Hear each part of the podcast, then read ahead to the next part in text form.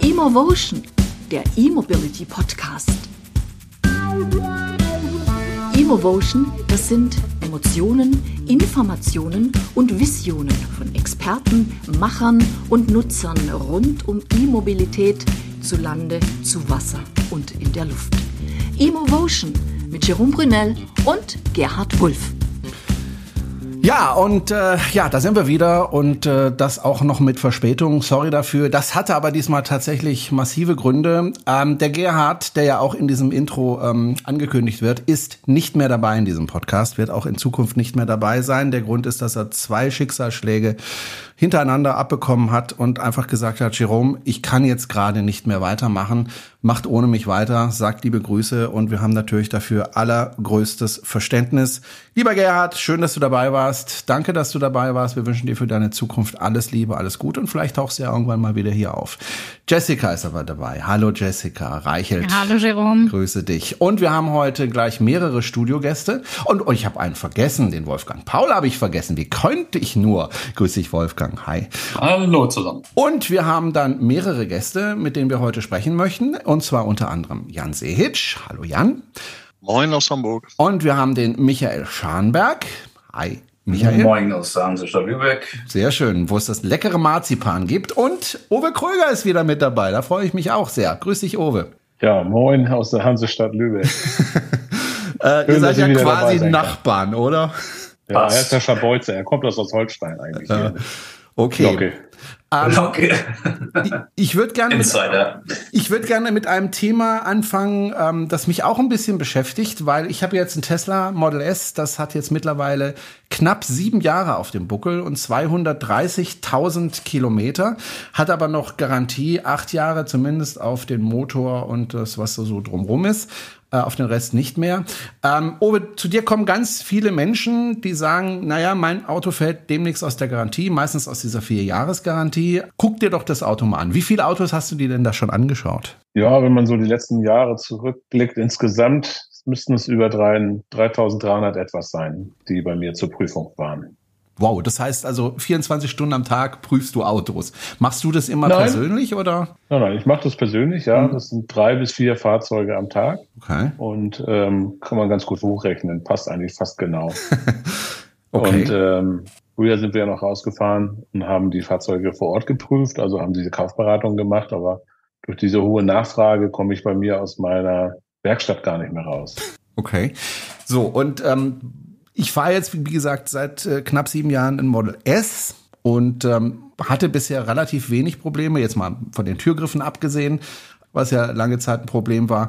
Allerdings, das Fahrwerk vorne musste ich schon erneuern. Ich glaube, das ist eine der Krankheiten, die Tesla hat. Ja, also das Fahrwerk ist allgemein bis heute ein großes Problem bei Tesla-Fahrzeugen. Das ist wahrscheinlich liegt am Einkauf. Äh, ich habe da so ein paar Informationen von großen Fahrwerksherstellern, wie da, wie da verhandelt wird von Tesla. Da geht es wirklich um Cent. Also da geht es dann, wir kaufen den Querlenker für 3,60 Euro, aber nicht für 3,62 Euro. Und äh, dementsprechend sagen die Hersteller auch irgendwann, okay, dann kriegt ihr eben nicht die beste Qualität, sondern das, was ihr eben auch bezahlt. Und äh, wir kennen ja alle die die Reise, wo es hingeht bei Tesla, gerade zumindest in den letzten paar Jahren. Es geht um Ertrag, Ertrag, Ertrag. Und da ist da das Thema Querlenker eines von vielen Themen in den, ins Hintertreffen gelangt. Also ich bemängel fast jeden Tag Tesla aller Sorten, Model S, Model X, Y und 3, die irgendwelche Querlenkerprobleme haben. Michael, äh, du hast ja eigentlich eine Lackiererei, aber bei dir kann man ja auch Fahrwerke einbauen lassen, ne, Michael?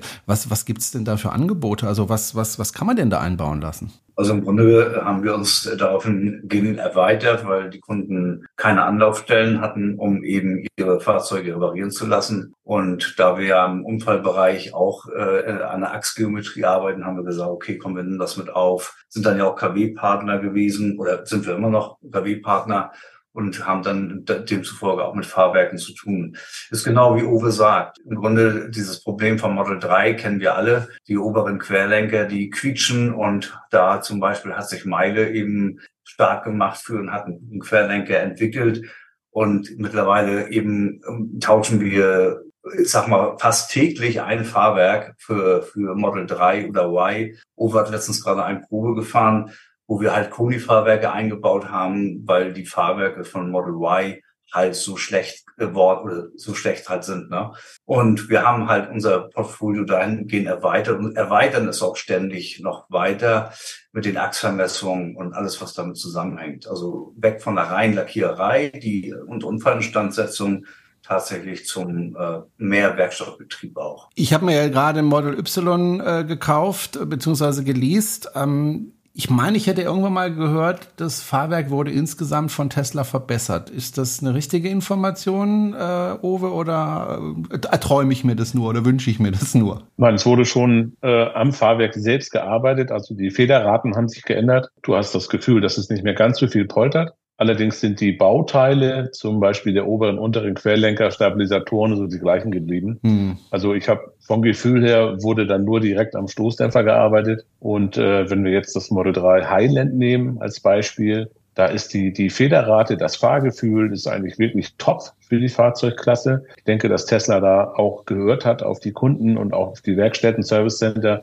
in den letzten Jahren und äh, endlich mal daran gearbeitet haben, ein vernünftiges Fahrwerk zu einem vernünftigen Fahrzeugpreis auf die Beine zu stellen. Mein Standardsatz zu dem Highland ist, ich, ich freue mich, dass Tesla da ist, wo ich sie immer haben wollte. Mhm. Bei einem vernünftigen Auto mit einer sehr guten Verarbeitung, immer noch nicht so ganz perfekt, wie ich es mir wünsche, aber schon, schon sehr, sehr gut. Bei meinem Model S, habe ich erzählt, habe ich vor zwei Jahren vorne die das Fahrwerk erneuern lassen müssen, weil der TÜV gesagt hat, guck mal, da wackelt alles und quietscht. Ich habe es mir schon gedacht, weil ich es irgendwie auch gefühlt im, im, in der Lenkung, da stimmt irgendwas nicht.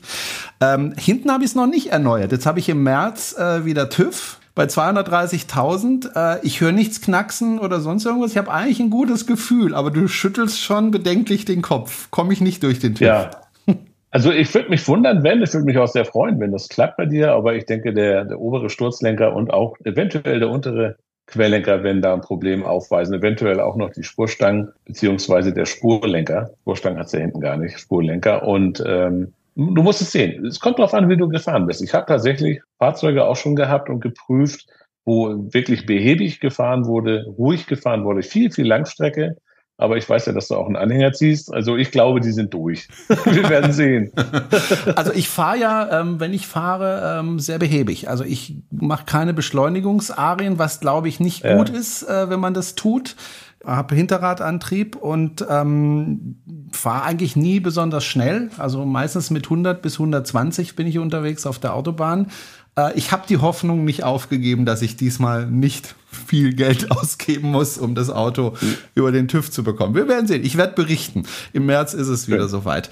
Was gibt's denn noch für Problematiken am, am Tesla? Also egal welches Aber Modell. Einmal, äh, einmal da auf deine, ja. auf deine, deine Kilometerleistung bezogen. Also wir sagen tatsächlich immer, und das hat, haben damals auch äh, Uwe schon gesagt, beim Model S in der Regel bei zwischen 170 und 200.000 ist eigentlich das gesamte Fahrwerk oder sagen wir 220.000 ist es tatsächlich fertig. Wenn du vorne gemacht hast, siehst genauso wie Owe, da wird hinten fertig sein. Das ist so.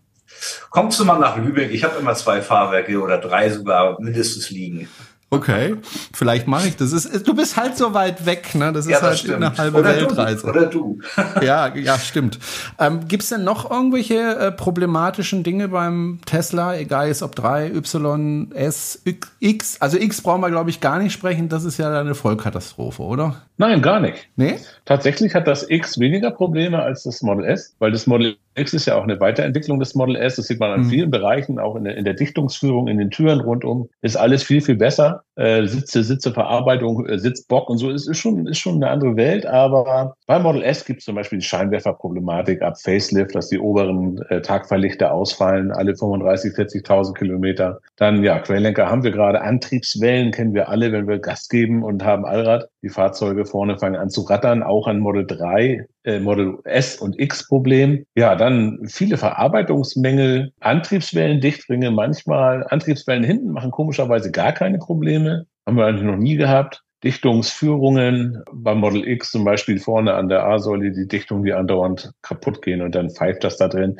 Windgeräusche, eins meiner häufigsten Probleme. Also da fehlt wirklich die Sorgfalt beim Zusammenbauen in den USA. Wenn du jetzt ein Fahrzeug aus Grünheide nimmst oder auch aus China, ist dieses Problem fast nie da. Also die sind schon besser zusammengebaut. Karosseriepassungen bei allen Fahrzeugen aus Amerika, wirklich teilweise gruselig. Aus China sehr gut, aus Grünheide gut. Ja, und eben normale Sachen wie nicht eingehakte Bremsleitungen oder äh, Bremsen natürlich, klar, das kennen wir alle. Warum ist das Tesla Model 3 auf dem letzten Platz der TÜV-Statistik, weil die Bremsen oftmals vergammelt sind. Liegt nicht an Tesla, liegt einfach daran, dass der, der Kunde nicht genügend bremst. Also gerade im Winter, wenn es möglich ist, bei älteren Model 3 ist es noch möglich, S und X die Rekuperation auf gering zu schalten oder auf niedrig zu schalten, um zu bremsen, um die Bremsen frei zu kriegen. Also ich habe heute gerade wieder einen Fall gehabt, da habe ich beim Losfahren schon gemerkt, oh Gott, was ist denn hier los? Da bremse ich nur auf Rost und dann bin ich auf die Autobahn gefahren damit und dann mit 200 auf eine Ausfahrt.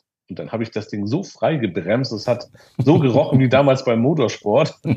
Aber die war wieder gut, die Bremse. Die konnte man wieder nutzen. Also das, das gibt schon so ein paar Sachen und viele, viele Kleinigkeiten. Aber so Fahrwerk, Windgeräusche, äh, manchmal auch äh, tatsächlich Wasserverlust habe ich auch schon ein paar Mal gehabt, dass ein im, am Octovalve oder auch eine von den Wasserpumpen so am Kleckern ist. Ähm, aber das ist eher gering. Also generell kann man tatsächlich sagen, Wartungskosten beim Elektroauto sind schon wesentlich geringer als bei einem Verbrenner. Ich bin ja mal gespannt, was der TÜV über meine Bremsen sagt, weil ähm, auch 230.000 Kilometer drauf auf den Bremsen und äh, sind immer noch, also hab gefühlt gut. Also das Auto bremst. Ich weiß noch, ja. ich habe beim Reifenwechsel mal von Sommer auf Winterreifen, habe ich zu dem Menschen gesagt, der mir die Reifen gewechselt hat, guck dir bitte die Bremsen an, ob die okay sind und dann guckt er so und sagt, äh, und das war bei 80.000, ne, wohlgemerkt, guckt sie sich an und sagt, sie wollen mich doch verarschen, die sind doch, die sind doch nagelneu.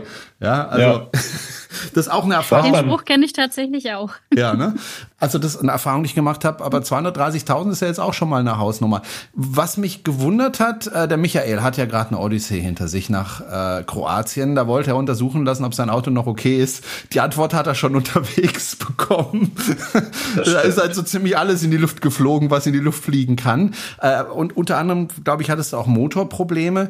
Ich dachte immer, Elektromotor, das ist wartungsfrei und das funktioniert einfach und das hört nie auf zu funktionieren. Aber ganz so ist es nicht, Michael, oder? Naja, wartungsfrei ist er bis zu einem bestimmten Punkt schon. Äh, mal Getriebeöl wechseln wäre natürlich nicht schlecht. Äh, ab 100.000 Kilometer, Uwe, sagt man, oder da kenne ich die Zahlen nicht, aber... Differential würde ich bei 150, 170 schon mal einmal okay. messen kurz, aber vorher wechseln brauchst du es eigentlich nicht. Ne? Und im Grunde genommen ist es ein E-Motor gewesen, der halt 300.000 Kilometer runter hatte und dann halt äh, mit Lagerschaden in, bin ich dann in Österreich liegen geblieben. Denn aber die Reparatur von dem Motor selber, die ist wiederum relativ kostengünstig gewesen, weil die hat ja, waren ja für 3.500 Euro inklusive Mehrwertsteuer äh, repariert und ganz neu gelagert. Das ist natürlich eine ganz andere Hausnummer als beim Verbrenner. Ne? Was ich nicht ganz teilen kann, bei was Uwe gerade sagte, wir haben tatsächlich gerade beim Model S äh, in der letzten Zeit viele Model S, die Antriebswellenprobleme haben. Wir haben, äh, sind immer die Radlager entweder oder manchmal reicht auch wirklich nur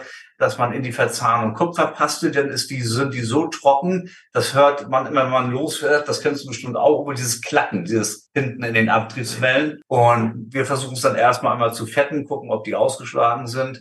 Aber hatten in der letzten Zeit halt ein paar, wo wir äh, Antriebswellen tatsächlich gewechselt haben. Aber nur. Ja, du redest, du redest von hinten. Ähm, ja, das stimmt ja. schon. Äh, vorne kennen wir es ja alle, aber hinten tatsächlich, ja, das ist das einzige Problem, dass der Konus äh, rostig wird und dann die Verzahnung ja. Mit so einer äh, hochfesten Paste wieder zusammengesetzt wird, dann ist das genau. weg. Das ist wirklich nur eine, eine Wartungsarbeit, da muss man nichts Neues kaufen. Das stimmt, das haben einige schon. Das wird jetzt auch in Zukunft öfter kommen. Das, das stimmt, da hast du recht. Aber wenn ich jetzt ein Motorproblem habe, ist es vielleicht keine so gute Idee, zu Tesla zu gehen, oder? Weil die tauscht wahrscheinlich den Motor einfach aus und sagen, hier bitte 5000 Euro. Nee, da kommst du nicht mit aus. Motortausch kostet jetzt bei 8000 bist hm. du mittlerweile. Und ich kann jetzt nur die Aussage von Banja wiederholen. Die Motoren und von äh, Hans-Jörg von Gemmingen. Die Motoren halten knapp 100.000 und gehen dann wieder kaputt weil die in der Regel sind es die Simmerringe, die halt kaputt gehen, so einliebige Simmerringe. Und der Hans-Jörg, der hat wohl schon, ich weiß nicht mehr, fünf Motoren verheizt und äh, hat im Grunde genau die Erfahrung gemacht. Einmal hat er wohl wirklich einen nagelneuen bekommen und der hat auch wieder über 300.000 Kilometer gehalten.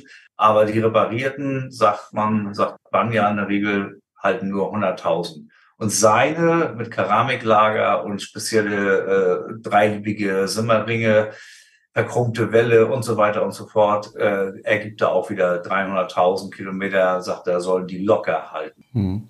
Also Hans-Jörg äh, von äh, Grimmingen ist ja der, der mittlerweile fast zwei Millionen Kilometer auf seinem Tesla hat. Er hat mittlerweile 14 Drive-Units bekommen und die äh, refurbished, ja, die refurbisheden äh, Drive-Units sind halt äh, die, die diese Fehler, die der Banja Kartic von der EV-Klinik ausarbeitet, sind da immer noch drin. Das tatsächlich ist es teilweise ein Konstruktionsproblem. Es betrifft auch echt nur die alten Dinger. S85, bei S90 sieht schon wieder besser aus, aber ähm, die haben damals einfach Probleme gemacht, da gab es Konstruktionsprobleme und die kamen dann so ab, seit meinem Wissen ab Ende 15, 10 oder 11, 15, ab da soll das eigentlich gut sein und auch lange halten. Also die älteren Modelle werden Probleme machen in Zukunft. Ich kann mittlerweile keine mehr empfehlen, einen Tesla Model S aus 2013, 14, Anfang 15 zu kaufen. Hm. Da muss man schon so wenig Geld ausgeben, dass man ein Backup hat, um das zu reparieren. Hm. Jetzt hört sich das natürlich insgesamt so ein bisschen gruselig an, ne? wenn Experten wie ihr beiden, Michael und Uwe, darüber sprecht, äh, hier ist was kaputt und da ist irgendwas äh, am Wagen, geht das kaputt. Wie kann man das jetzt relativieren, damit der, der Hörer, wenn jetzt ein Unbedarfter da reinhört, jetzt kriegt das alles mit, oh, Tesla-Schäden und an den Drive-Units und an den Spurlenker, Querlenker und so weiter. Wie, wie würde man das relativieren, wenn man jetzt andere Fahrzeuge nimmt oder in einer anderen oder in einer vergleichbaren Klasse guckt und sagt, äh, im Grunde genommen ist es ja unterm Strich gar nicht so schlimm. Ne? Und ich würde ja mal vermuten, das wäre ja bestimmt noch das Ergebnis, was man hier erwarten darf, dass das äh, im Grunde genommen für einen Tesla zwar nicht schön ist, aber bestimmt auch relativierbar ist. Naja, ich glaube, da kann Uwe fast mehr zu sagen. Aber äh, ich sag mal, ein BMW in, in, im siebener Bereich oder, oder im fünfer Bereich kostet Motorschaden 30.000 Euro Reparatur. Also ich glaube, wenn man äh, jetzt von den Schäden ausgeht, die passieren können, die, man kann ja im Vorwege vieles tun, damit man diese Schäden eingrenzt äh, was äh, Jerome schon gesagt hat, das äh, starke Beschleunigen unter anderem, das ist für Akku und für Motor nicht gut. Vollgasfahren ist halt nicht gut. Ähm, wenn man sagt, man, man achtet auf diese Dinge und man sollte eben auch ein Tesla eben mal zur Inspektion bringen, weil gerade die alten Dinger haben auch wieder das Problem, die alten Model S und X, die äh, mit den kaputten Dichtungen an den Hochvoltsicherungen, wo eben die Feuchtigkeit rein kann. Wenn man das aber relativiert mit anderen Fahrzeugen, äh, mit Inspektionskosten, ich glaube, Uwe, du hattest mal eine Hochrechnung damals gemacht, habe ich mal, glaube ich, gesehen bei Facebook, was im Grunde genommen bei Verbrennerfahrzeugen alles kaputt geht und dass ja. Tesla-Fahrzeuge im Grunde relativ wartungsfrei sind. Ja, also es ist schon so, dass der, wie es immer so schön heißt, der TCO, der Total Cost of Ownership, ist bei einem Elektroauto unschlagbar. Unschlagbar. Und äh, ältere Fahrzeuge, der Jan, der wird das ganz gut wissen, denke ich, ähm, du bist ja noch viel länger dabei als ich. Ähm, die alten Nissan Leaf, ich glaube, die hatten auch ordentlich Probleme. Ne? Kannst du dich erinnern? Es kommt ein bisschen darauf an, welche Generation Nissan Leaf man anspricht. Es war ja das erste Serien-Elektrofahrzeug von Nissan. Äh, ab 2011 äh, Baujahr gab es sie auf dem Markt. Da waren sie noch nicht so ausgereift. Ich habe dann davon auch abgesehen, die Fahrzeuge bei mir zu haben. Ich hatte selber auch damit angefangen. Allerdings erst ab Baujahr 2014 mit äh, einer verbesserten Akkutechnik und ähnlichem ging es dann wirklich gut, dass sie zuverlässig waren. Und ich muss sagen, das war für mich das erste wirklich äh, ausgereifte Elektrofahrzeug. Das hatte eine App zum Vorheizen. Das konnte schnell laden. Das war wirklich bequem, hatte ein Winterpaket. Und ähm, ja, ich fand das schon toll und habe damals auch wirklich selber damit angefangen. Mittlerweile haben sie ja mit dem Facelift, das ich dann auch später in der Vermietung hatte, angefangen zu gucken, wie man das Auto so ein bisschen verschlimmbessert. Denn Thermalmanagement war da ja das Thema. Andere Hersteller haben da nichts von wissen wollen, Nissan auch nicht. Und ähm, haben gesagt, naja, wir gucken mal, wie weit wir gehen können, was Ladeleistung, Wärmeentwicklung und so weiter angeht. Und da gibt's ja dieses Thema RapidGate, was dann irgendwann die Runde gemacht hat in der Community. Ich sag mal so, jeder, der das schon mal erlebt hat, der weiß, dass äh, das eher ein Stadtfahrzeug geblieben ist, so wie es heute auch noch verwendet wird. Aber naja, ich finde ihn schon recht zuverlässig, muss ich sagen. Jessica, du fährst ja den Nissan Leaf. Ja, ne? ja, genau. Ich fahre ja einen äh, Leaf. Jan, du weißt es. Wir haben uns ja in Hilden kennengelernt. Als wir genau. nebeneinander standen. Ja, ich fahre ihn auch immer noch und er fährt auch noch. Ähm, er hat jetzt 97.000 Kilometer drauf, ist ein 2018er Baujahr. Ich habe tatsächlich, außer zu Kinderkrankheiten, die irgendwie jedes Auto hat, habe ich gerade mal einen größeren Schaden dran gehabt. Ähm, da ist mir der Onboard-Charger kaputt gegangen, da gab es einen Kurzschluss an der Ladesäule. Das war nicht so schön, hat auch sehr lange gedauert, das reparieren zu lassen. Ähm, aber ansonsten habe ich tatsächlich an dem Leaf nichts dran gehabt. Also ja, ich meine, das Rapid Gate kennen wir, ähm, brauchen wir nicht drüber reden. Das äh, ist das, Stimmt, ewige aber Thema. So, so ein klassisch, so ein klassisches Problem, was nun alle, alle Nissan Leaf betroffen hat, kennt man so gar nicht am Markt. Also ähm, wie ist es denn mit eurer Erfahrung? Ich habe mit dem Nissan Leaf eigentlich gar keine Probleme gehabt, was jetzt technische Ausfälle angeht. Ähm, anders als jetzt bei Tesla, wo man das hört. Und für mich in der Vermietung war es auch immer wichtig zu schauen, wie ist die Werkstattaufenthaltsrate? Wie lange dauert das Teileverfügbarkeit? Wenn ein Auto in der Werkstatt steht, verdient man halt kein Geld damit. Das ist das Problem. Und das werdet ihr kennen. Äh, keiner mag das gerne, wenn das Auto nicht da ist. Ähm, ich muss sagen, da ist auch der Grund für mich gewesen, damals nie mit Tesla in der Vermietung zu arbeiten, weil mit Model S und Model ähm, X dann später ja auch noch nur amerikanische Modelle verfügbar waren. Ich weiß nicht, wie ihr das seht, äh, Uwe oder Michael, ob die Teilverfügbarkeit heute besser geworden ist bei Tesla als noch, sag ich mal, vor fünf, sechs Jahren.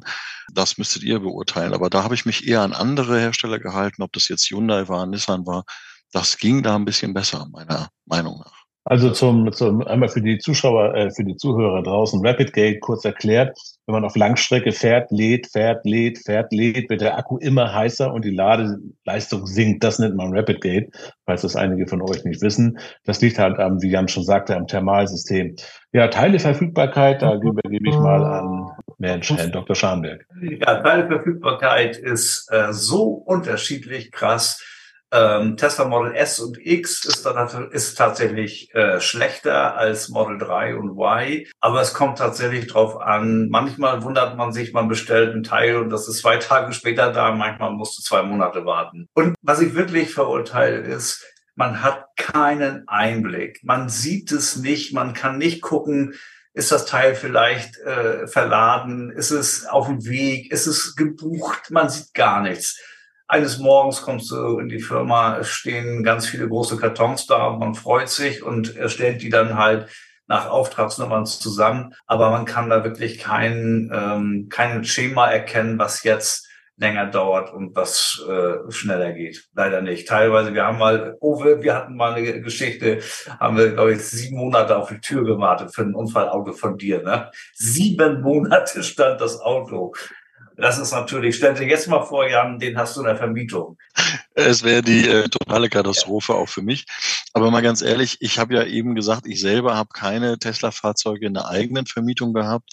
Aber gleichwohl war ich hier für eine andere größere Elektrofahrzeuge mal im Standort Hamburg zuständig und habe da auch Model S und Model X verwaltet, sag ich mal, und hatte viel mit Tesla zu tun und auch mich dabei unbeliebt gemacht bei denen, das kann ich ehrlich zugeben, denn wir haben ja auch da ein Interesse gehabt, dass die Fahrzeuge schnell wieder auf der Straße sind und es ist Tesla so völlig egal, wer du bist, was du bist, ob du 15 Model S hier in Deutschland hast im Fuhrpark, das ist denen völlig egal.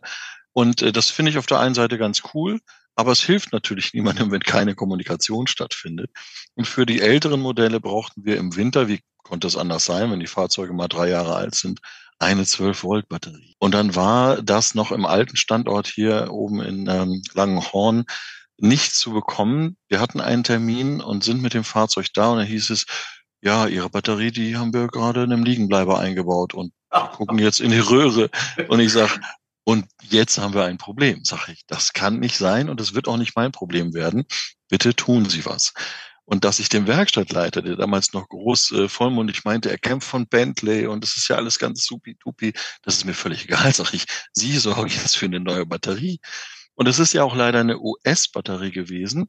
Ja. Da konnte man nicht in den nächsten Baumarkt fahren, sich eine holen, sondern die musste wirklich aus äh, Holland damals noch kommen und keiner wusste wann. Und dann habe ich ihm den Tipp gegeben, bitte kommunizieren Sie doch mal mit einem anderen Tesla Service Center. Österreich, keine Ahnung wo in Deutschland, wird doch irgendjemand noch eine 12-Volt-Batterie über haben. Und siehe da, zwei Tage später hat das dann auch geklappt. Und ich sag mal ganz ehrlich, über sowas muss man bei anderen Herstellern nicht reden. Aber wenn ich einen Termin habe und möchte gerne das, was geregelt wird, da habe ich äh, auch schon diverse andere Erfahrungen gemacht mit äh, Tesla und dem Service. Aber gut, das ist nur so ein kleiner Ausriss. Ich war, wie gesagt, froh, dass es nicht meine eigenen Fahrzeuge waren, denn da wäre ich explodiert. Aber da würde doch jetzt äh, die Story von Jerome ganz gut passen. Du hattest doch gerade Service. Ja, ich oder? bin noch mittendrin. Ich habe gerade überlegt, ob ich äh, reingrätsche tatsächlich. Also folgende, ich habe gedacht, lasse ich euch erstmal reden. Ich rede eh immer so viel. Äh, folgendes Problem: Ich äh, saß also zu Hause äh, mit meinem Tesla. Das, der fuhr ganz normal, alles gar kein Problem. Ich wartete aber einfach mal wieder auf ein Software-Update. So im Schnitt drei, vier, fünf Wochen Rhythmus bekommt man ja ein Software-Update, das kam aber nicht nach sechs Wochen, nicht nach sieben Wochen, acht Wochen, neun Wochen, zehn Wochen, elf Wochen. Monatelang kam kein Update mehr. Und ich habe mich dann so langsam gefragt, entweder kriege ich, weil das Model S so, so, alt ist, kein Update mehr oder stimmt irgendwas nicht. Und dann habe ich angefangen zu recherchieren und ich musste tatsächlich sehr viel recherchieren, bis ich draufgekommen bin. Es liegt an meinen Kameras. Die müssen nämlich von Tesla gewechselt werden gegen neue Kameras. Äh, die machen das auch und zwar kostenlos also eine tolle Sache. Also habe ich Kontakt aufgenommen mit Tesla, was ja sowieso immer schwierig ist, nämlich über die App äh, und nicht telefonisch einfach mal anrufen, geht ja leider nicht. Und ähm, habe mir dann und die haben dann bestätigt, jawohl, liegt an den Kameras, wir tauschen die aus, macht Termin, hab Termin gemacht, bin hingefahren beziehungsweise habe dann gesagt, okay, ich habe am Donnerstagmorgen einen Termin, da kann ich aber nicht, da muss ich meine Schüler unterrichten, also bringe ich das Fahrzeug schon ein paar Tage vorher hin und äh, stelle es denen auf den Hof. Bin am Dienstag hingefahren statt am Donnerstag hab denen das dann auf den Hof gestellt, habe gesagt, hier ist das Auto. Meine Frau ist mitgekommen mit ihrem Model Y, damit ich ja wieder nach Hause kommen kann. Und äh, die sagten dann aber, ja, pass auf, du kriegst von uns ein Model Y ein Leihwagen, kostenlos, gratis. Was ich schon mal ganz toll fand, weil ich ja wie gesagt zwei Tage vorher da war, das hätten sie nicht machen müssen, haben sie aber gemacht. Finde ich toll. Mitarbeiter super nett, super sympathisch, alles gut. In Stuttgart äh, haben sie wirklich toll gemacht. Ich bin dann glücklich nach Hause gefahren und ähm, ja, dann am Donnerstag sollte es dann fertig werden, wurde nicht fertig, wurde aber dann am Freitag fertig. War mir egal, ich hatte ja ein Model Y als Tauschwagen. So.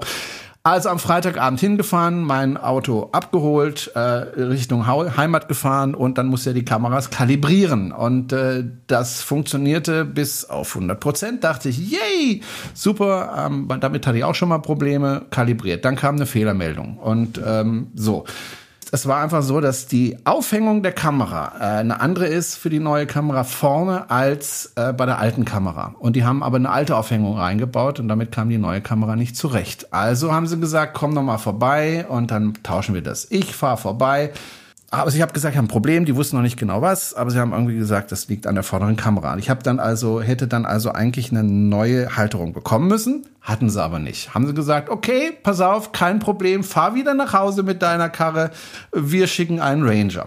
Ra so, der kommt in zwei Tagen oder so. So, natürlich nicht, sondern ich musste wieder und, und so. Hab dann noch gefragt, habt ihr mich vergessen? Und nach irgendwie einer Woche haben sie gesagt, also hier, äh, wir schicken dir den Ranger am kommenden Mittwoch. Das haben sie mir am Freitag oder so gesagt. Und dann rief er einen Ranger aber schon am Dienstag an. Und ich dachte, yippie, es wird ein Tag früher, weil ich habe ja keinen Autopilot, was mich nicht so stört, aber ich habe auch kein Tempomat, was mich dann doch stört, wenn ich längere Autobahnfahrten habe. Das nervt wirklich. So, und dann hat er am Dienstag angerufen, Dienstagvormittag. Ich war in der Schule, war ein bisschen problematisch, weil ich ja eigentlich unterrichten musste, aber ich hatte glücklicherweise gerade Pause. Er sagt, ja, ich komme jetzt vorbei. In der nächsten halben Stunde habe ich gesagt, kein Problem, muss ich noch irgendwas machen? Nee, alles gut, freigegeben. So, Viertelstunde später kriege ich eine Nachricht von Tesla, wir können Ihr Auto nicht reparieren. Der war nicht mal am Auto. Der war nicht mal am Auto und schickt mir dann mal, ich mach's doch nicht. Und dann habe ich angerufen auf der Handynummer, die der mir, die der hatte, dieser Ranger, weil der hatte mich mit seinem Handy angerufen, da ging er natürlich nicht ans Telefon. Ich musste also jetzt wieder einen Termin ausmachen, damit ich jetzt, und das dauert jetzt wieder, ich habe den Termin morgen, also am Mittwoch, wenn wir auch das jetzt ausstrahlen, also wieder eine ganze Woche später, also musste noch mal eine Woche äh, ohne Autopilot, ohne alles fahren. Ähm, es nervt. Ja, also es ist nervt. Es war alles umsonst, kostet mich nichts, aber diese Hin- und Herfahrerei, jetzt das dritte Mal, dass ich 80 Kilometer hin und 80 Kilometer zurückfahren muss, das ist halt schon nervig. Also das, ähm, ja, war also meine kleine Odyssee. Wie gesagt, die, die, die, die Mitarbeiter alle freundlich und nett, aber warum ich jetzt den nicht erreicht habe, telefonisch den Ranger, um mich einfach nur zu fragen, warum? Also was ist los? Äh, hast du das Bauteil nicht dabei? Hast, äh, was ist los? Einfach nur eine Information. Nö, äh, geht nicht ans Telefon. Wie, wir können das nicht machen, fertig, Ende. Ja, ja das ist halt nervig. Willkommen im Club. Ja. ich finde, das ist das größte Problem, was Tesla am ich weiß nicht, kann man deutschen oder europäischen Markt oder vielleicht sogar weltweit Markt hat. Diese Kommunikation oder eben auch nicht Kommunikation mit dem Kunden, das kennt man von keinem anderen Autohersteller meiner Meinung nach. Das kann sich niemand leisten, das würde sich im Traum niemand wagen, so mit Kunden umzugehen. Und ich finde, damit verspielt sich Tesla sehr, sehr viel Vertrauen. Hm. Und ähm, darum geht es ja im Prinzip auch, wenn ich ein hochwertiges, teilweise auch sehr hochpreisiges Produkt kaufe, wenn es jetzt ein Model S oder Model X ist, jetzt der neuesten Generation, die sind ja auch nicht äh, unter 100.000 zu kriegen, wenn ich richtig informiert bin. Ähm, das ist dann auch schon da ein Punkt, wo sich der ein oder andere Tesla-Fahrer auch schon wieder verabschiedet hat und sagt, danke, ich habe meine Erfahrung gemacht, liest man ja ab und zu auch mal in der Presse, ich möchte das nicht mehr. Hm. Und wenden sich dann ab und gehen vielleicht zu einem anderen. Ich glaube, das ist einfach eine Kostenfrage. Geh, geh mal zum Mercedes-Händler, geh da rein und dann siehst du erstmal eine, eine junge Dame oder eine ältere Dame am Empfang, die da nur dafür da ist, Kunden zu empfangen und mit Kunden zu telefonieren. Die ist für nichts anderes da. Die sitzt da äh, und telefoniert oder spricht mit Kunden vor Ort. Die gibt's bei Tesla nicht. Es liegt, es liegt an Elon Musk. Das ist einfach so. Ja. Customer Care und Customer Satisfaction, das sind zwei ganz wichtige Bereiche in einem Autohaus. Sie spielen gar keine Rolle. Wie Jan schon sagte, es werden alle gleich behandelt. Wenn du jetzt 15 Auto hast, davon auch lebst, äh, wirst du genauso behandelt wie einer, der sich einmal ein gebrauchtes Model S für, für 35 gekauft hat. Und das geht eben nicht. Ja, also kümmert sich keiner darum, wie es geht's meinem Kunden. Vielleicht ruft man mal an. Ich fahre ja noch einen Porsche Taycan. Und da ist es eben komplett anders. Da sitzt jemand, begrüßt sie mit Namen. Dann kriegst du einen Kaffee. Dann kommt der Meister. Wollen wir das Auto vorher schon mal hochnehmen? Ja oder nein? Und dann besprechen wir das. Dann ruft der an. Das Auto ist heute um 16 Uhr fertig. Dann ist es gefertigt, gewaschen, geladen, ausgesaugt. Dann sagt der Meister, ja, schön, dass Sie da sind. Ähm, wollen wir den Wagen jetzt nach der Inspektion oder Reparatur noch einmal hochnehmen? Ja, nö, brauchen wir nicht, können wir machen, egal, weiter. Gute Fahrt. Am nächsten Tag ruft eine Mitarbeiterin an. Hallo, Herr Kröger, wie geht es Ihnen? Wie war's? Sind Sie zufrieden? Ja. Drei Tage später kommt eine E-Mail. Möchten Sie diesen Aufenthalt in der Werkstatt bewerten? Schreiben Sie doch was dazu. So funktioniert das. Das ist ganz einfach. Das kann eine KI machen oder eben ein Mitarbeiter pro Autohaus, der sich einfach darum kümmert, wie geht es den Kunden. Wenn du zu Tesla kommst, ist ja nicht mal mehr ein Tresen da. Da sitzt keiner. Da steht nur noch ein Barcode. Hier kannst du dich anmelden, Auto abgeben, auf Wiedersehen. Keine Gesprächspartner, die verstecken sich alle. Und das ist einfach Sache von Elon Musk. Er möchte das nicht. Er möchte Geld sparen. Und er sagt sich, das machen wir so. Das hat sicherlich auch Zukunftscharakter in einigen Bereichen mit dieser App, so, so, so einen Werkstatttermin zu machen und Fotos dran zu hängen und so. Aber was machst du denn mit, mit einer 62-Jährigen, die das nicht kann? Oder Opa, der einfach nur sich freut, einen Tesla zu fahren und völlig überfordert ist, sein Auto mit der App zu verbinden. Den wird nicht geholfen, wie bei der Übergabe. Es wird nicht geholfen, hier nimm das Auto und hau ab. Hm. Das ist Customer Care und Customer Satisfaction. Das läuft nicht. Ich habe mich ja geweigert, diesen Code da zu benutzen. Ich habe gesagt, ich will jemanden sprechen. Also das, das geht einfach für mich nicht. Punkt. Aber ich glaube, äh, das Thema wäre, das können wir mal nicht heute diskutieren, aber vielleicht in einer der nächsten Folgen.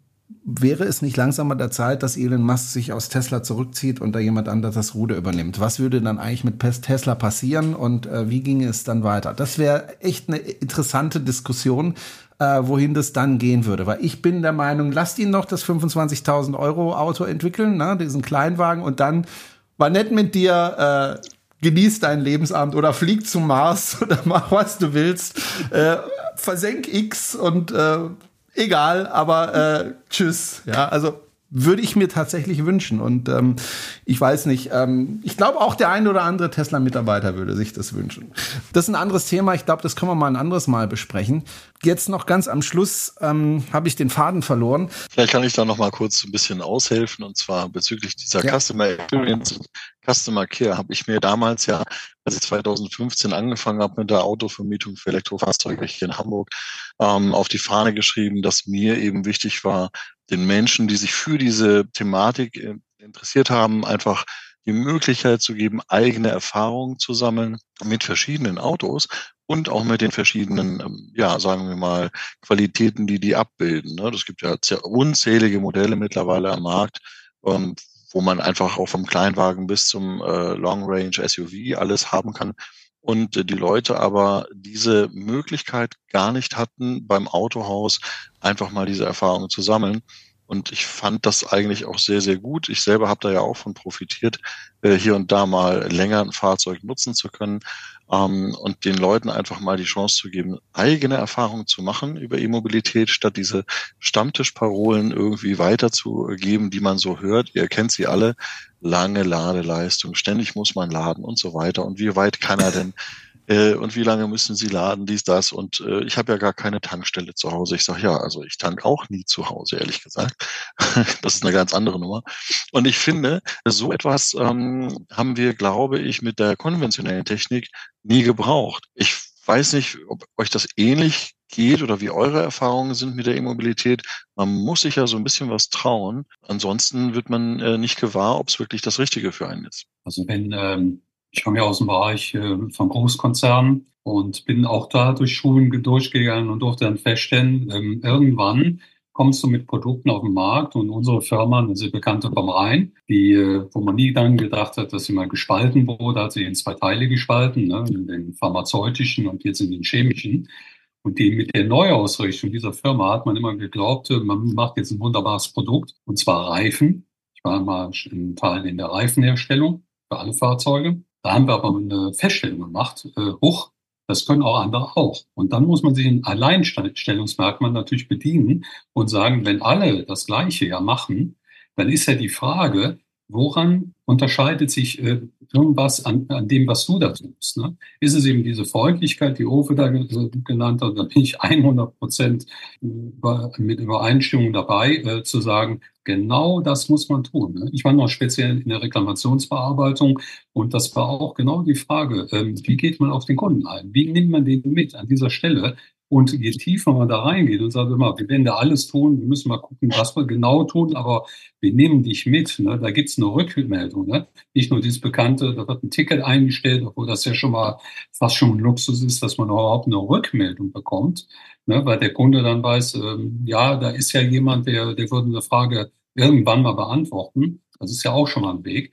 Aber oft hat man das ja, der, jetzt da bei Tesla höre ich ja öfter, da passiert dann gar nichts oder sehr unzureichend ich finde schon, genau das äh, muss man tun, um sich äh, auf dem Markt natürlich fest, diese Kundenbindung, glaube Kundenfreundlichkeit hat es genannt, ja. Ich glaube, das ist der einzige Weg, der brauchbar da sein wird, äh, den Kunden so zu binden und dieses Vertrauen auf jeden Fall auch zu schaffen.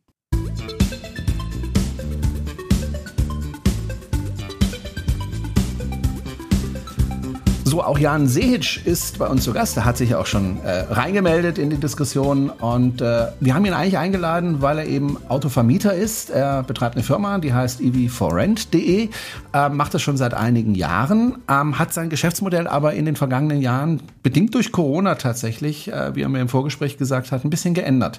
Das heißt nämlich, du machst keine Privatkunden mehr, sondern du machst vor allem Firmenkunden. Genau, das ist richtig. Vielen Dank nochmal für die Einladung. Ich äh, kann das vielleicht nochmal kurz erläutern. Ich habe 2015 durch einen lustigen Zufall angefangen, Elektrofahrzeuge zu vermieten, weil sie einfach da waren. Eine Firma, die damals in die Insolvenz gegangen ist, hat mir zwei Nissan Leaf aus ihrem Portfolio überlassen, die sehr, sehr günstig waren. Und da konnte ich nicht anders. Und wie es der Zufall wollte, sind die gleich in die Langzeitvermietung gegangen über Mundpropaganda. Der eine Kunde wollte damit nach Schweden fahren ein erfahrener alter Hase, E-Mobilist mit einem Nissan Leaf 2015 mit 24 Kilowattstunden, weil sein E-Stromer, er hatte damals einen umgebauten ENV 200, der eigentlich gar kein ENV war, sondern nur ein NV 200. So ein E-Wolf nannte sich die Firma scheinbar. Und der hat dann gleich zugeschlagen, sagt, du Jan, gib mir mal so ein Auto, ich muss mit meiner Familie nach Schweden und Diesel haben die keine Lust mehr, ich muss da elektrisch hin. Insofern war ich schon im Business, ohne dass ich das eigentlich wollte oder mir je geträumt habe, dass es mal so kommt. Aber ich habe da äh, auch Blut geleckt und mich hat die Elektromobilität auch damals schon gehört. Umso schöner fand ich, dass ich eben den Leuten darüber die Möglichkeit geben konnte, selber Erfahrungen zu sammeln. Das hat sich im Laufe der Jahre dann auch entwickelt, wie ich finde, auch durchaus positiv. Es gibt ja unzählige Modelle am Markt heute und ich habe es mir nicht nehmen lassen, damals die Übergaben alle selber zu machen, so weitestgehend das möglich war und ähm, die Fahrzeuge in einem Top-Zustand zu übergeben, was man bei Carsharing-Fahrzeugen jetzt ja auch nicht erwarten kann. Das ist eine ganz andere Ebene, auch ein ganz anderes Level, dort E-Fahrzeuge zu testen oder kennenzulernen. Aber das war auch nie so mein Anspruch, sondern die Leute, die interessiert waren, wollten ja auch ein bisschen Hintergrundwissen haben. Ich kann nur sagen, eine, Überst äh, eine Übergabe hat teilweise bei mir damals schon auch locker eine Stunde gedauert, um den Leuten ihre Fragen zu beantworten, auf die Details der unterschiedlichen Modelle einzugehen, mit Ladekarten, Ladeanschlüssen, einer App und so weiter und so fort, war dann schnell die Zeit auch rum. Und ähm, das Feedback, was ich so bekommen habe, zumindest von den meisten, kann ich das sagen, sind nicht immer alle hundertprozentig zufrieden, aber war durchweg positiv, auch wenn sie festgestellt haben, dass das Fahrzeug, was sie getestet haben, nicht unbedingt ihren Bedürfnissen entspricht. Und das hat mich damals halt angetrieben, den Leuten das zu ermöglichen, weil, wie gesagt, Autohäuser in der Regel diese Chance nicht haben, ihre Kunden aufzuklären, was denn für sie das richtige E-Fahrzeug ist. Im Vorgespräch hast du ja gesagt, du hast früher Privatkunden äh, auch Autos verliehen. Ähm, dann kam Corona und dann bist du umgestiegen auf ähm, Firmenkunden. Was war der Grund? Weil du keinen Kontakt mehr mit den Privatkunden hattest? Weil das hättest du ja wieder ändern können nach Corona, war das ja wieder möglich. Na, das ist ein bisschen anders gelagert gewesen. Ähm, das ist so mehr oder weniger unfreiwillig gelaufen, denn äh, mit Reiseverbot und Co. hat niemand mehr Elektroautos äh, gemietet. Das werden andere Vermieter genauso empfunden haben, meiner Meinung nach, dass es einfach schwierig war, diese Fahrzeuge an den Mann zu bringen, weil niemand mehr rausgehen durfte, keiner durfte mehr verreisen. Ich habe sogar ein Ticket bekommen von einem Landkreis in den neuen Bundesländern, weil ein Hamburger Kennzeichen zur der Zeit, als ein Reiseverbot geherrscht hat, als Mietwagen dort im Landkreis geparkt war. Und äh, das ist heute immer noch strittig, das Ganze, weil ich es einfach eine unglaubliche Unverschämtheit finde. Es gibt Mietwagen mit Ausländer, auswärtigen Kennzeichen überall in den Städten. Aber es ist so gewesen, die äh, Schwierigkeit, wie gesagt, das Geschäft erfolgreich zu betreiben, damals war sehr, sehr hoch. Und äh, somit habe ich das dann irgendwann beenden müssen. Und aktuell ist es so, dass ich jetzt gesagt habe, okay, es gibt andere, die das Gleiche schon tun, wie eben schon erwähnt. Da muss ich mich nicht wieder in dieselbe Reihe stellen. Mein Anspruch ist mittlerweile durch die Erfahrung, die ich gesammelt habe, im Fuhrparkmanagement den Firmen die Beratung zu geben und auch Fahrzeuge zu empfehlen und auch bereitzustellen, zum Teil, die äh, speziell jetzt ihren Fuhrpark umstellen möchten. Ähm, das ist natürlich jetzt auch mit der gestrichenen Prämie und so weiter etwas schwieriger geworden, weil dadurch bei vielen Firmen das Interesse auch schwindet. Aber ich glaube schon, dass auch da weiterhin der Trend hingeht und die Fahrzeuge erfolgreich im Markt platziert werden können. Vielleicht nicht mehr so in der Masse, wie es äh, zu Förderungszeiten war, aber das ist im Moment so mein Weg. Ich glaube, es wird auch mal wieder eine private Vermietung geben zukünftig, aber dann sehr, sehr ausgefallene Modelle, ich werde mich da wahrscheinlich auf Exoten spezialisieren. Mhm. Das, was andere machen, ähm, ist, finde ich, langweilig. Ich bin da immer so ein bisschen besonders, finde ich. So, für mich jedenfalls der Anspruch gibt's ja.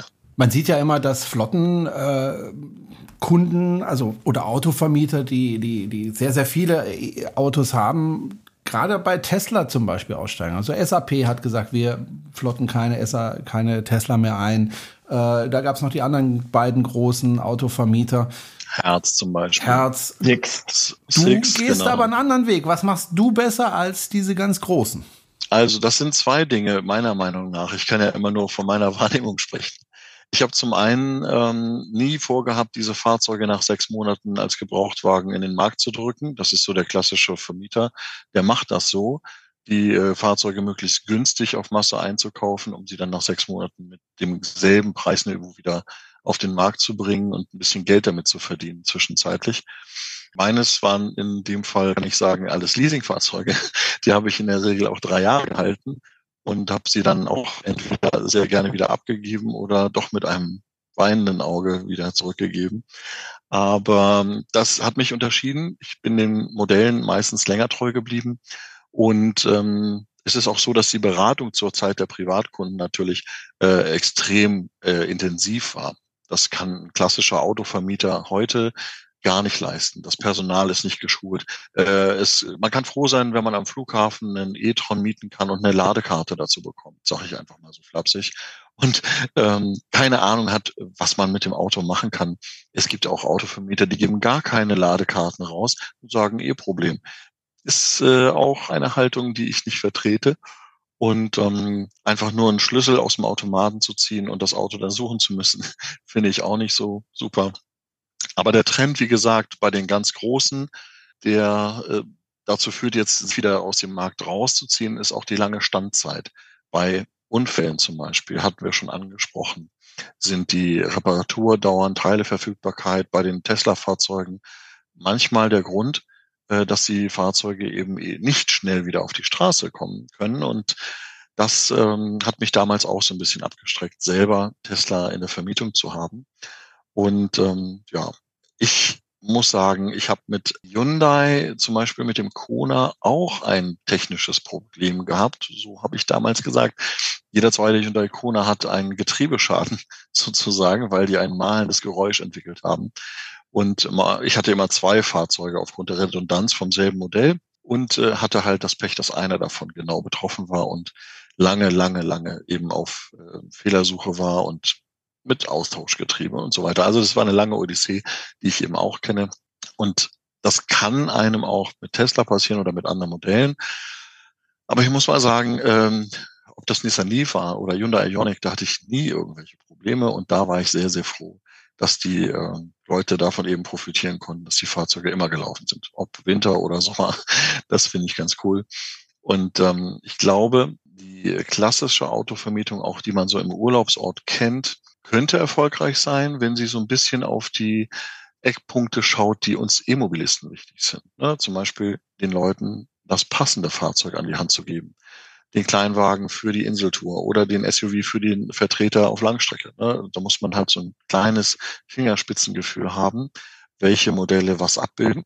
Und wenn es der Laie nicht weiß, tanken geht eben in fünf Minuten und laden, ja, wenn eben die Infrastruktur nicht da ist, kann auch schon mal ein Problem darstellen. Gibt es denn ein Fahrzeug, das du besonders gerne vermietest? Also was ist so dein Lieblingsauto in der Vermietung? Ja, das kann man so nicht sagen, weil es im Moment äh, ein bisschen anders gelagert ist.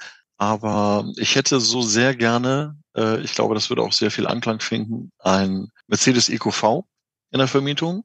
Äh, das ist für mich also ein also ich sag mal so, wenn ich ein Taxiunternehmer wäre, wäre das das Taxi schlechthin für mich. Eine EQV in der Stadt laufen zu lassen, ist schon nicht schlecht. Der hat eine Schnellladefähigkeit, der hat äh, bequeme Sitze. Gleich gefolgt äh, habe ich jetzt bei der Deutschlandpremiere in Hamburg äh, sehen dürfen bei Kia in Hamburg ähm, den Kia EV9, also EV9 sozusagen. Ein Riesenpanzer. Ich war wirklich begeistert.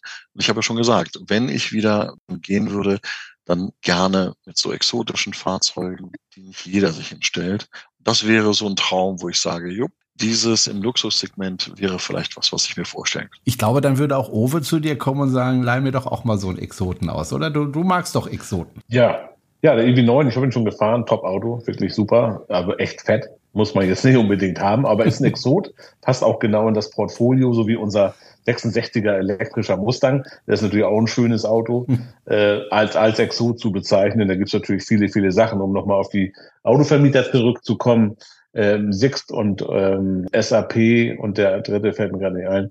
Die haben natürlich Herzgenau, sind deswegen natürlich auch, haben sich von Tesla getrennt, weil die Preise so schwanken. Du kannst also nicht kalkulieren, du kannst nicht planen, wie ist der Restwert, was muss ich rechnen. Auf einmal, jetzt zum Beispiel heute gingen die Autos wieder 2000 hoch, wo sie vor zwei Wochen 2000 runtergingen. Davor gingen sie 4000 runter, dann gingen sie 3000 runter. So kannst du nicht rechnen. Das ist für einen Autovermieter, der feste, starre Werte hat, äh, über Langzeit, auch wenn es ein halbes, halbes Jahr nur ist. Selbst in der Zeit hatten wir jetzt drei Preisänderungen bei Tesla. Das geht gar nicht. Es geht überhaupt nicht. Und äh, Tesla ist das völlig egal. Verstehe ich auch, weil die natürlich sich dem Markt anpassen. Als der als einziger Hersteller äh, ist, ist Tesla in der Lage, die Preise zu senken und zu heben, wie sie wollen. Und äh, das wird einfach, ich denke mal, auch von Elon Musk entschieden, so über Nacht bei einer Tasse Bier.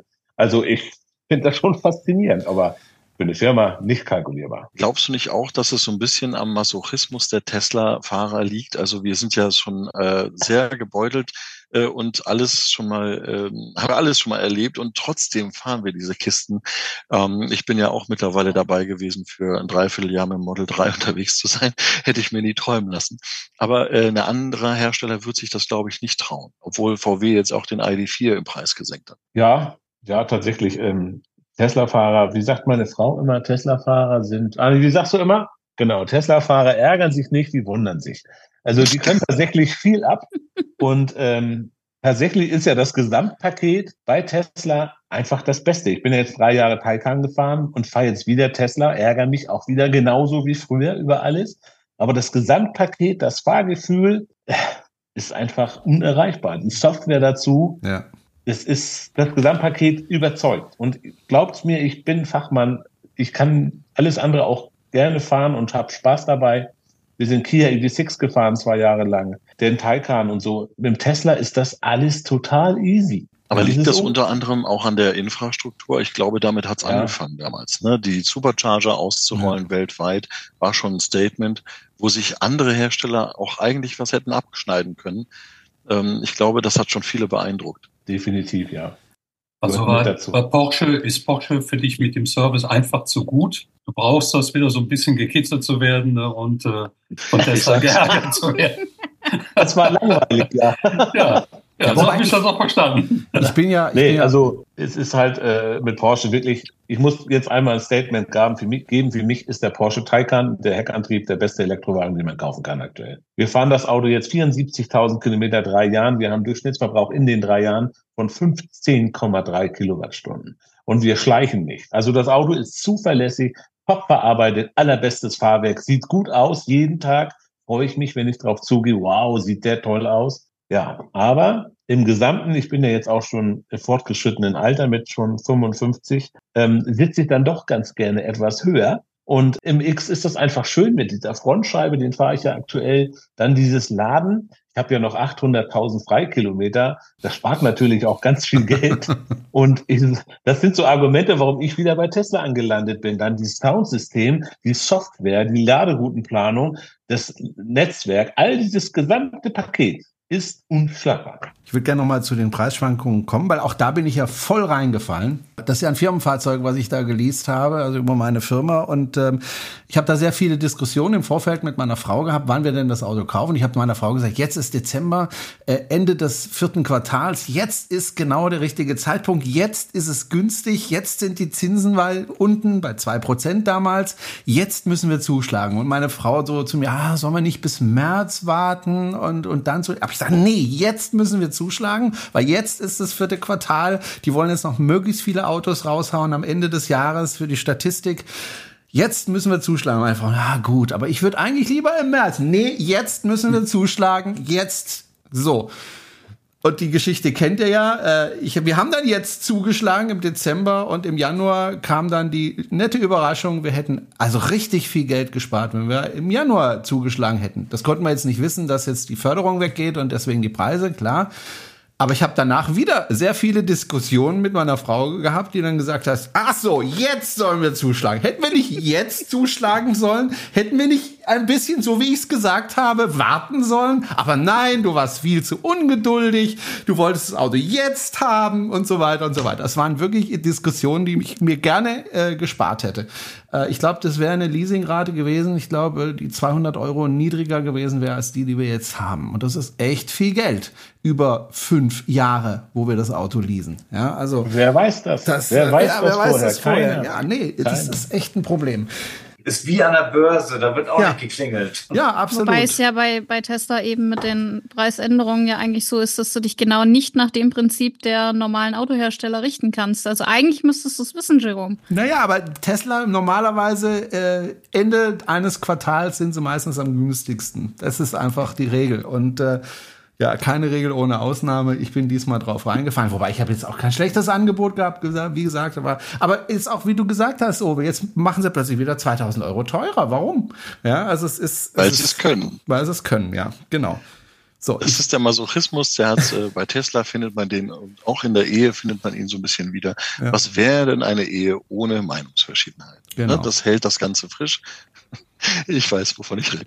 Ja, ich habe im Dezember 22 gekauft und ich bin genau in diese, ähm, sag mal, Bevorzugung gekommen, dass die dann Wagen loswerden wollten und dann 19 Zoller draufgepackt hatten. Und ich hatte mit 18 bestellt, dann noch 10.000 Freikilometer, da fahre ich immer noch dran. Und äh, also ich hatte Dezember Vorzug noch genießen können.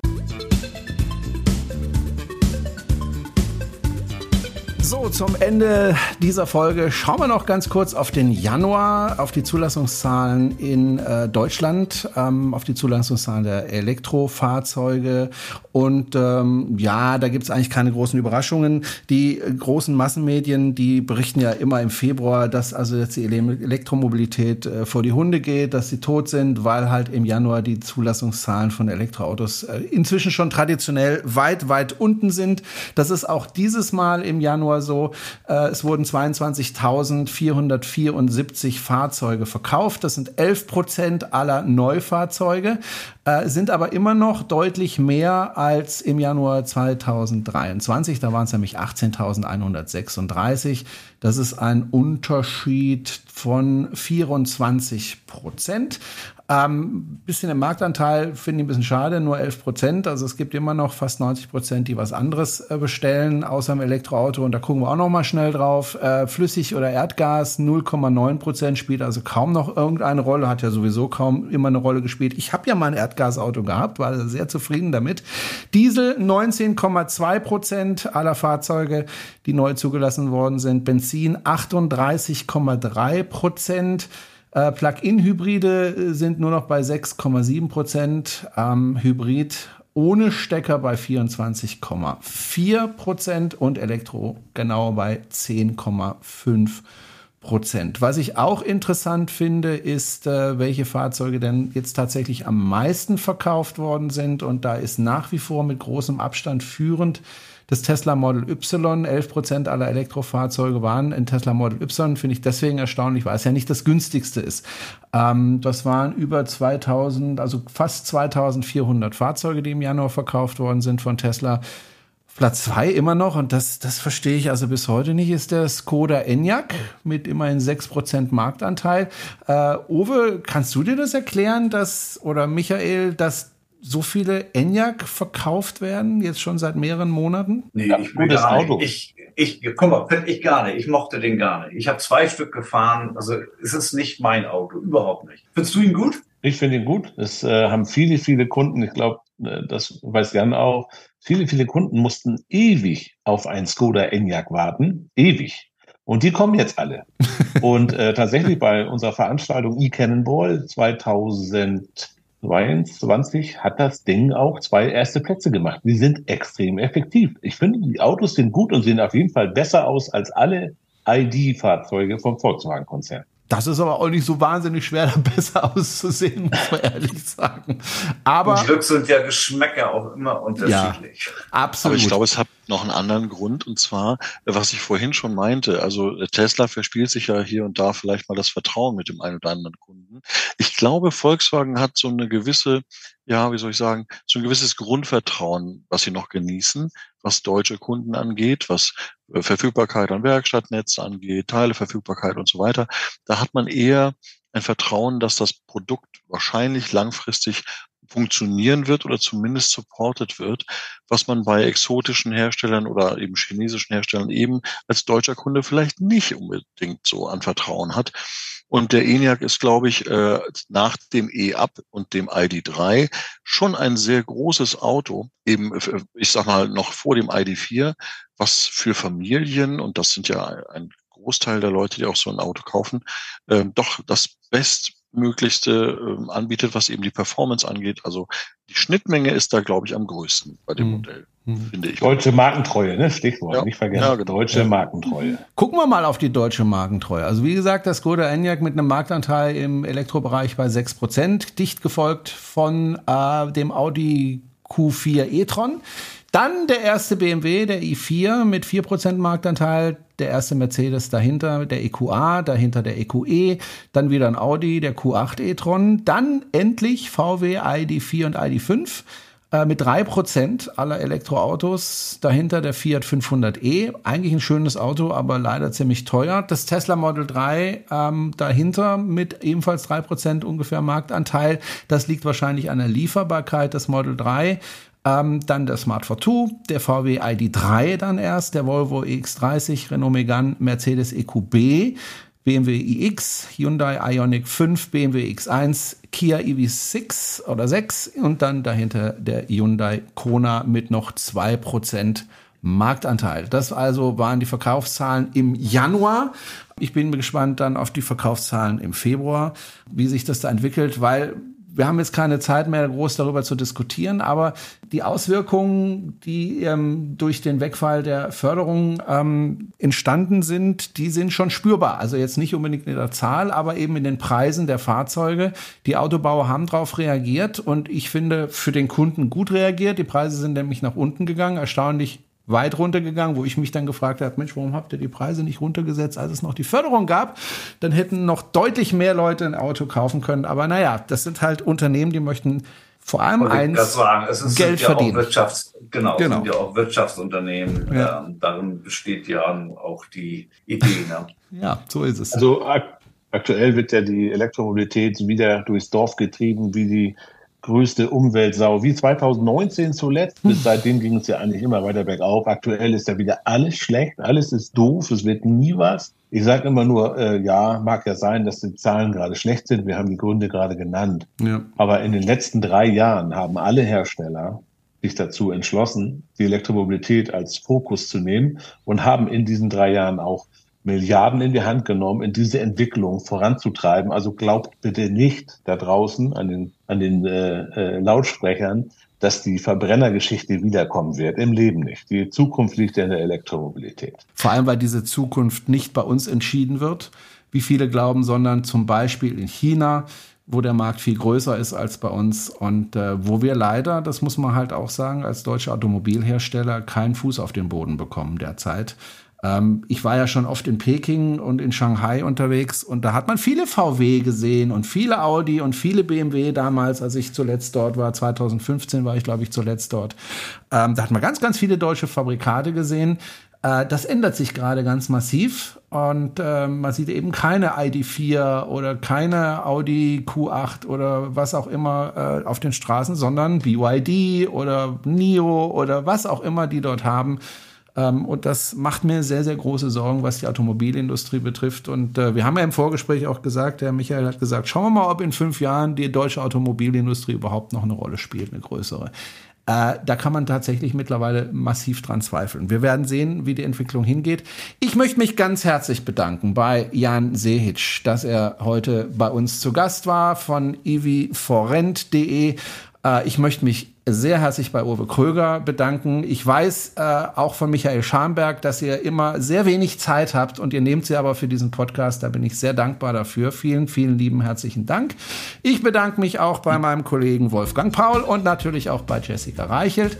Und äh, ich will es jetzt nicht versprechen, aber wir bemühen uns wirklich, dass wir in zwei Wochen wieder die nächste Folge hier auf die Piste bekommen. Und ich bin da eigentlich recht zuversichtlich, weil ich bin jetzt aus dem Zeugnisstress raus. Wir haben immer alle halbe Jahre Zeugnisse in der Schule, da habe ich immer Mörderstress. Äh, das war auch äh, jetzt wieder der Fall. Ich denke, in zwei Wochen hören wir uns wieder. Danke fürs Zuhören. Gerne weiterempfehlen. Äh, wir freuen uns über jede Hörerin und jeden Hörer. Und ja, bis zum nächsten Mal. Tschüss euch allen. Bye, bye. Ciao. Ciao. Adios. Ciao.